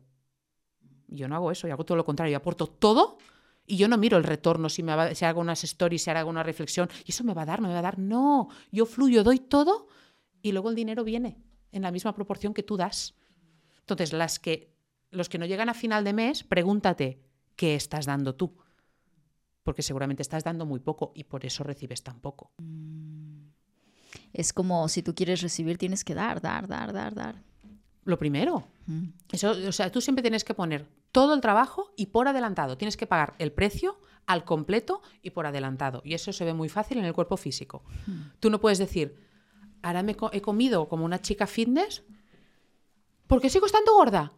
Ah, porque no es, a- o sea, no, no es así. Tú tienes que poner todo el trabajo y por adelantado y luego ya la realidad irá, o sea, tú siempre vas primero y la realidad va viniendo después. Yo tuve una época que era como, tío, yo soy una persona millonaria, estoy operando como una millonaria. Y la puta cuenta corriente, ¿por qué? No se entera, no se entera que soy millonaria, eso no puede ser, no encaja conmigo. Ya encajará. Primero sé tú, eso porque la gente funciona al revés. La gente se lo merece todo, quiere todo. Yo merezco dinero, yo merezco no sé qué, yo merezco amor, no sé qué. Pero si tú no vales nada, primero sé tú esa persona y cuando tú seas esa persona que lo merece, no te preocupes, que llegará, pero llegará después. En su momento, con paciencia. Primero igual. tienes que poner todo el trabajo y no estés pensando en el retorno y en escatimar, porque, porque así no lo vas a. No es, no es la mentalidad. Abundancia en todo. Mm. Te siento como una persona muy expansiva, en todos los sentidos. Y he ganado eh, mucha generosidad. Yo era una puta rata. Era una rata. Yo era una rata con las demás y conmigo misma. O sea, yo compraba el jamón. Yo había llegado, fíjate, porque la gente se llena la boca de que por los hijos todo, yo amo a mis hijas locamente, pero aquí vengo a confesar, porque yo siempre hablo las cosas como son, que yo había comprado jamón bueno para mí y otro menos bueno para ellas. Así de rata era, porque pensaba, como son pequeñas, no se dan cuenta, les da igual, y así escatimo 50 céntimos. Esta puta mierda de persona era. Y ahora regalo en diciembre o en enero nos fuimos, no, en enero a Ciudad de México con mi mejor amiga, le regalé todo. Le regalé viajar en business, el mejor hotel, el evento, todo le regalé. Invito a una niña que se venga, amiga de mis hijas, que se venga con nosotros, le pago todo. Porque sí, me gusta hacer regalos, me gusta invitar, evidentemente a quien se lo merezca, no a quien venga a decirme, ah, pues si ganas tanto dinero, págame esto. Por aquí, inútil. Porque esta frase es de inútil. Pero cuando me- a mí me sale, o sea, ahora soy una persona súper generosa, abundante, y me siento súper bien. Y me encanta pagar cuando lo merecen y dar. Y antes era una tacaña, eso, con los demás y conmigo misma. O sea, yo no me permitía pagar un euro más para una comodidad, para que me hagan las uñas sin hacerme sangre, o para. O sea, una rata con todo. Vivía en la escasez. Entonces, Wow. hasta ese nivel, o sea, tiene un impacto. El, el crecer, Sí. que viene de la mano también del dinero, porque todo siempre está al mismo nivel. Claro. O sea, las personas que están a este nivel Mm, son personas, sí. son mejores personas. Yo noto también como que te ha ayudado a descubrirte a ti misma en tu mejor versión. Sí, sí, claro. Sí, to- todos podemos ser yo y ser mejores que yo. Yo voy a ser mejor que yo, mañana seré mejor que hoy y cualquier persona que nos está viendo puede ser mejor que yo también. Y tú y todos. Pero hay un trabajo y tienes que darte el permiso y tienes sobre todo que romper estos patrones que te mantienen donde estás, ya la defensiva. Gente que nos estará viendo dirá, wow, pues sí, yo también. Y darán el paso y empezarán a moverlo y, y les habré abierto esa visión. Y cuando tienes la visión es posible para ti, les habré hecho posible esa vida para ellas y van a tenerla. Y otras estarán en el modo defensa, es que tú, es que tal, es que cual, y ataque. Bueno, pues unas van a tener una cosa y las otras van a tener la otra. No hay más. Entonces tú puedes crecer y cambiar rotundamente. O sea, estamos hablando de una persona que bullying en la escuela, inútil en, en los deportes, em, insegura, víctima, atracones toda la vida, tacaña. Bueno, muchas cosas. Y ahora soy otra.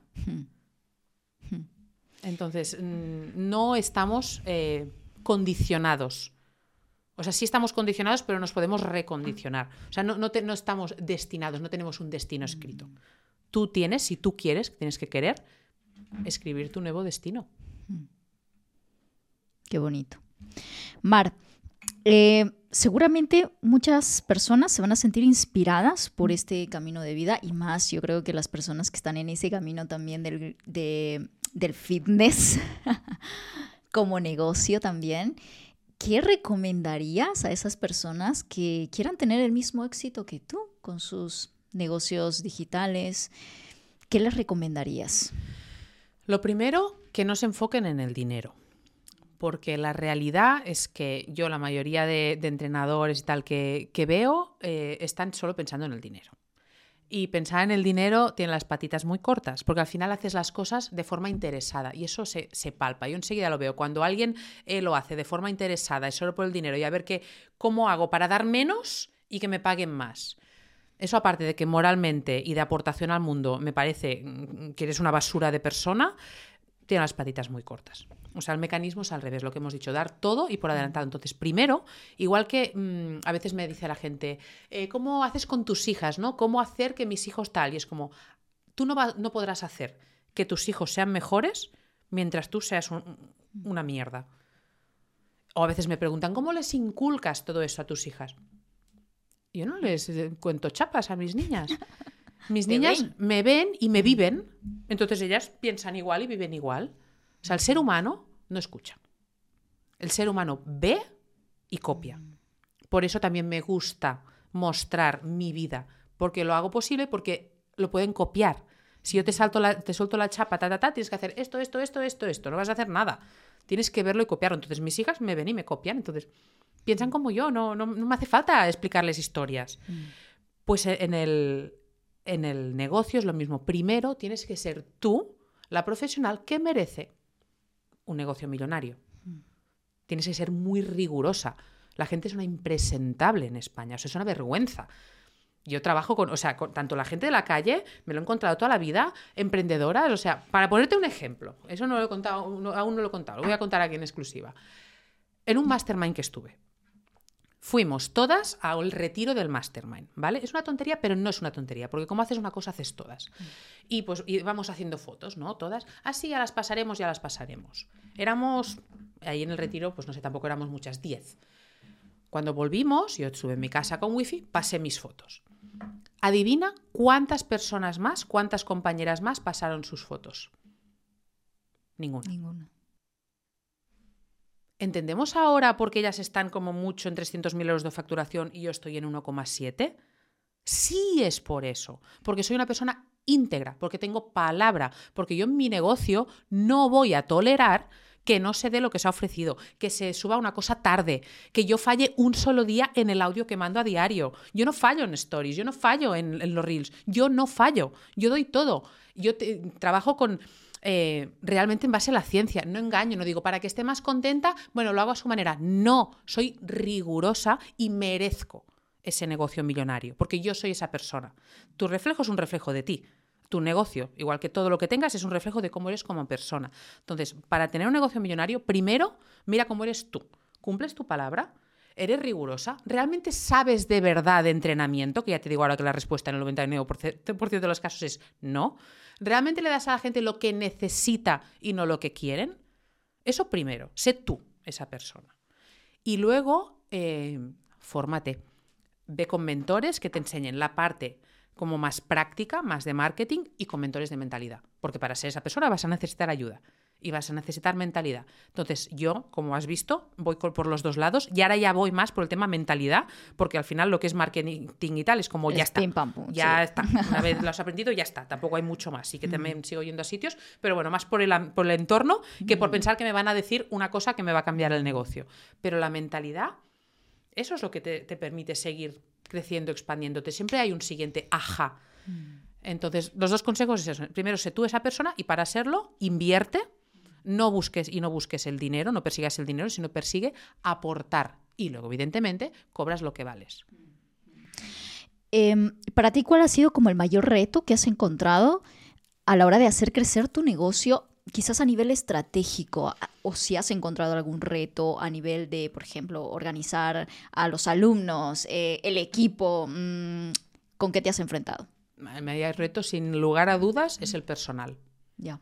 Sin lugar a dudas, vamos, pero con muchísima diferencia. Mm. ¿Tú tienes un equipo sí. que trabaja contigo? Sí, ¿Cuántas yo tengo personas? un equipo. Tengo, ahora creo que somos como 11 o 12 entrenadores, porque Wow, cada wow. persona tiene un entrenador personal pendiente de ella de forma individual. Mm. Y tengo, pues, ahora acti- activas creo que tengo unas 900 personas en el programa, activas. Entonces tengo eh, todos estos entrenadores y luego tengo, pues, asistentes, projects, no sé qué. Y luego tengo empresas externas, que también es otro drama.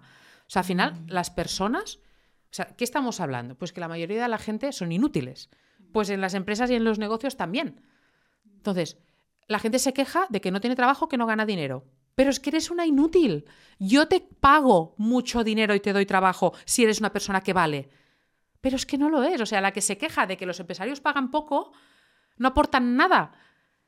Porque cuando hay una empresaria, que todos los empresarios, o sea, no queremos pagar poco por inútiles, queremos pagar lo que haga falta para personas brillantes. Pero es que no las hay.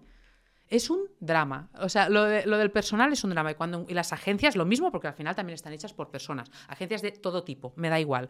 La gente es una impresentable, la gente no vale nada, la gente no tiene palabra, la gente no es responsable y la gente no quiere trabajar. Entonces, cuesta mucho encontrar a alguien que valga. Cuando lo encuentras, si lo encontráis, agárralo muy fuerte y cuídalo mucho y lánzale pétalos de rosa porque cuesta mucho encontrarlo.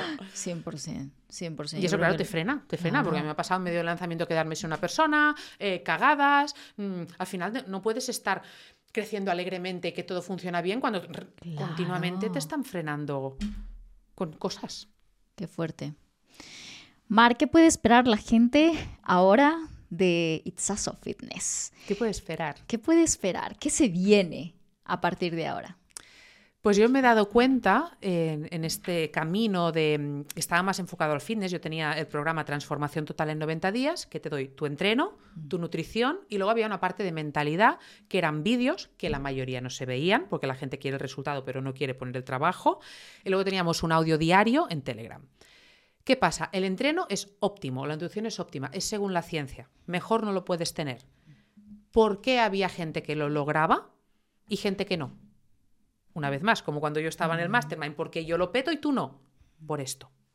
Entonces, ahora voy a abrir lo que es la sala pletóricas, que mm. además va a ser de una forma, un formato mucho más accesible para, bueno, absolutamente accesible para todo el mundo, porque mi programa tenía un nivel de personalización tan alto pues que tenía que cobrar el precio que... Imagínate, tenían un entrenador personal. Claro, que está todos los días pendiente de ellas y lo dan todo. O sea, son maravillosos mis entrenadores, tengo que decir que son maravillosos. Entonces, mm, pues tenía un precio, mm, pues que el, que requería esto.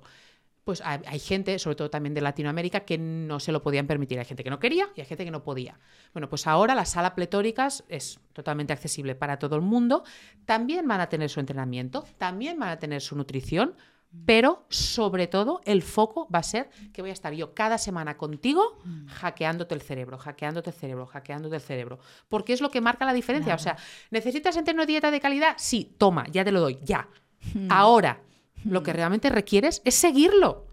Entonces yo voy a hacer que lo sigas. Y además, pues ya lo ves, la misma mentalidad que te sirve para seguir tu entreno y tu dieta es la que te sirve luego para, para todo, para todo. petarlo en la vida. Por eso se va a llamar sala pletóricas, porque se trata de que mm. tengas un físico y una salud pletórico, mm. pero todo el resto de tu vida también. Mm. Entonces me emociona muchísimo porque siento que ahí estoy súper alineada en... Porque además es lo que tú eres en tu día a día, o sea, eres, es lo que tú aplicas en tu día a día. Claro.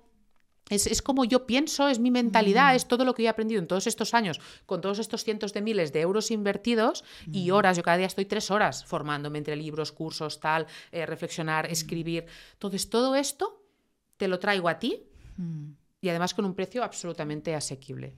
Entonces, me, yo sé que tenerme a mí cada semana, tacatá, tacatá, tacatá, o sea, es que, es que te transformas, que no hay otra, además es que forma parte del entorno. Sí, total, total. O sea, lo que metes en tu cerebro no es solo la persona que ves físicamente mm, por las mañanas, también es los vídeos que ves, los audios que escuchas, y luego el entorno de tus compañeras, porque ahí hablaremos claro, y ahí diremos las cosas como son, y ahí las víctimas y los comentarios que tiren para abajo se van a ir a su puta casa, voy a echar a quien tenga que echar. Entonces te estoy dando también el entorno que tú no tienes cuando sales en tu calle y en tu alrededor no tienes este entorno, pues yo también te lo doy. Increíble. Entonces, o sea, ya, ya, sácalo ya. Ya puedo esperar que llegue el 5 de marzo para presentar la sala pletóricas porque sé que va a ser un, un bombazo. Estoy emocionada. Muy bien, me encanta. Y si vas con ese alineamiento también y con esa sensación de es que este es el camino.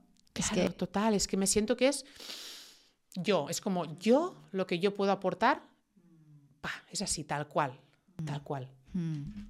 Mar, esta pregunta la suelo hacer eh, casi a todas mis invitadas y hoy me nace lanzarte, lanzarte esta pregunta. ¿Cuál ha sido el último capricho de Mar? Aparte de los calcetines. Aparte de los calcetines de 25 euros.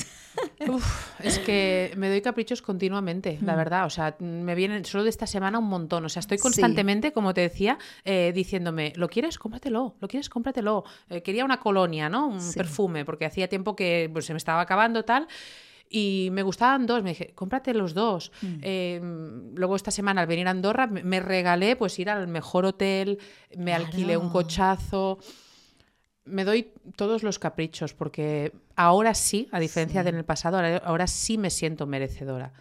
Entonces es un no parar de darme. ¿Tú creías que el año pasado no te sentías merecedora? No, para nada. De hecho, mira, en marzo, hace Sí. casi un año justamente, estuve en un evento de Tony Robbins en Fiji, en las Islas Fiji, ¡Guau! que es como el sitio más lejos Claro, del mundo al que puedes sí, ir. sí, sí. Y era un evento que se llamaba eh, Health and Wealth Mastery. Mm. Era como dos en uno. Había una parte de salud y una parte de riqueza, ¿no? De wealth. No tanto finanzas, sino más riqueza. Y yo estaba a punto de hacer el primer lanzamiento de mi vida. Y allí, gracias a que me hackearon la mente, dije, porque yo nunca me había comprado nada de marca, nada. Y ya hacía tiempo que me sobraba el dinero también. Entonces ahí dije, pues mira, aquí me comprometo, cogí- fue la única vez que me puse de pie y que cogí el micrófono delante de todo el auditorio, dije, aquí me comprometo, he decidido que me voy a comprar un Louis Vuitton si supero la cifra de 200.000 euros en este lanzamiento. Porque, y le, y le decía a la, a, la, po- a la chica que nos daba el, el seminario, ¿no? Dice, ¿y por qué no lo has hecho antes? Y yo le decía, porque no me sentía merecedora, o sea, no sentía que sí, que yo mereciera, yo creo que las mujeres Sí. nos, nos entenderán perfectamente, que yo mereciera 3.000 euros por un bolso. ¿Por qué? Y luego es como, ¿los tienes? Sí. ¿Te vas a enterar de que te gastas estos 3.000 euros? No. Entonces, ¿por qué? ¿Por qué no te sientes merecedora de comprarte un puto bolso? Y ahí me comprometí y ahí me compré por primera vez eh, pues el Louis Vuitton, que luego al final costó 200, eh, 2.300 y fue como, joder, sí que barato, coño. Yo venía aquí a, a soltar la pasta, me pareció poco. Creo que fueron 2.300 o 2.700. Claro, porque ya vas como con- cuando vas a un nivel y luego dices, ah, bueno, no es tanto, mm, abres una nueva realidad para ti, ¿no? Totalmente. Totalmente. Y ya te digo, y aún así la lucha es todos los días. O sea, ayer continuamente estoy con la lucha de, no, esto ya escatimo en eso y me detecto y digo, no, no, Mm. Es- es un- estoy aún en el camino de irme sintiendo merecedora de cada vez más cosas porque estamos continuamente diciéndoles, no, no hace falta, ya paso Mm. Sí, ya sí. escatimo. ¿Por qué? Coño, cógelo todo, la vida está allí para ti. Muy bien. Bueno, eh, aquí la gente que nos escucha siempre em, sabe que hacemos un juego. Este juego es traerte preguntas de otros invitados que te han hecho, ¿vale? Bueno, de la anterior invitada. No sabía quién iba a venir, o sea que esto es una pregunta bastante abierta. Y es la siguiente. Te voy a poner en contexto. Mi invitada habla acerca de comunicación no verbal y la pregunta es, em, ¿hacia dónde crees que se va a dirigir la comunicación a partir de ahora? Si más hacia un camino mm, femenino, eh, con un lenguaje más de eso, de esa energía femenina, ¿no? O hacia el lado más masculino, más de energía de autoridad, de mm, imponer, de jerarquía. O quizás la comunicación se va a dirigir en un solo camino o va a encontrar su propio cauce. ¿Cómo crees que se va a transformar la forma en la que nos comunicamos? Yo creo que estamos ya como con- convergiendo, convergiendo se dice. Sí, Mm, sí, sí, sí, como sí, eh, en encauzando en un- Sí. sí, O sea, los hombres eh, empiezan a darse cuenta de las emociones que tienen, que hasta hace poco era como las ignoro porque esto no es de macho. Entonces, y empiezan a hablar también pues más desde el amor y desde una parte más sensible, es como que se han dado permiso para dejar rienda suelta a su, a su energía femenina y las mujeres eh, empezamos a mm, hablar más claro, tener más autoridad, tener más poder.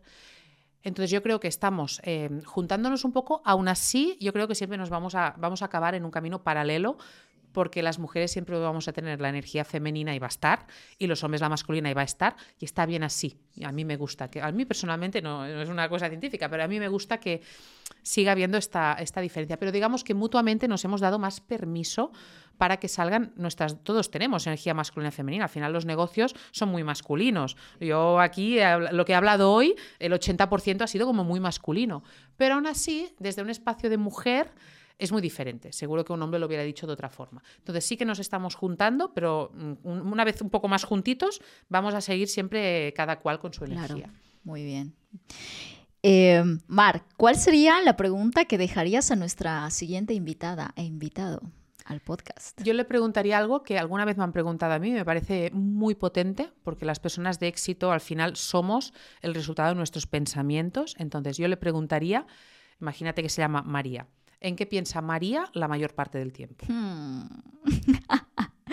Poderosa esa pregunta, ¿eh? ¿Qué hay en tu cabeza la mayor parte del tiempo? Hmm, hmm. Muy bien. Una forma interesante de conocer a la otra persona. Total. Eres el resultado de lo que tienes aquí. Entonces, ¿qué tienes? Total, total. Qué guay. Em, Mar, ha sido un placer tenerte en este espacio. La verdad es que he aprendido un montón, he disfrutado un montón también con toda la energía. O sea, yo creo que se ha sentido a través de la cámara toda la energía que compartes. Y, y, ha sido un placer tenerte en este espacio. Cuéntame, ¿dónde te pueden encontrar? Por favor, Mar, cuéntanos dónde estás. Bueno, igualmente, María, me ha encantado, me lo he pasado súper bien, creo que han salido cosas súper poderosas, o sea, esta energía es para tomar apuntes y para plantar todo por todos lados y te cambia la vida, solo, solo esta entrevista. Entonces me pueden encontrar en todas partes, porque mm. yo voy a por todas, entonces tengo el podcast Confesiones de una empresaria fitness mm. en todas las plataformas de podcast, estoy en YouTube como Itchaso Fitness, subo dos vídeos semanales, estoy en Instagram como Itchaso barra baja fitness, también déjalo escrito porque es un poco raro con las zetas, y en TikTok también. Perfecto. Y por el mundo, por cualquier parte del mundo nos podemos encontrar. Perfecto. Muchísimas gracias, Mar. Gracias por estar aquí. Y a todos los que nos han atendido hasta el final, muchísimas gracias. Ya sabes que hagas lo que hagas, siempre hazlo a lo grande. Nos vemos el próximo martes con un episodio nuevo. Adiós.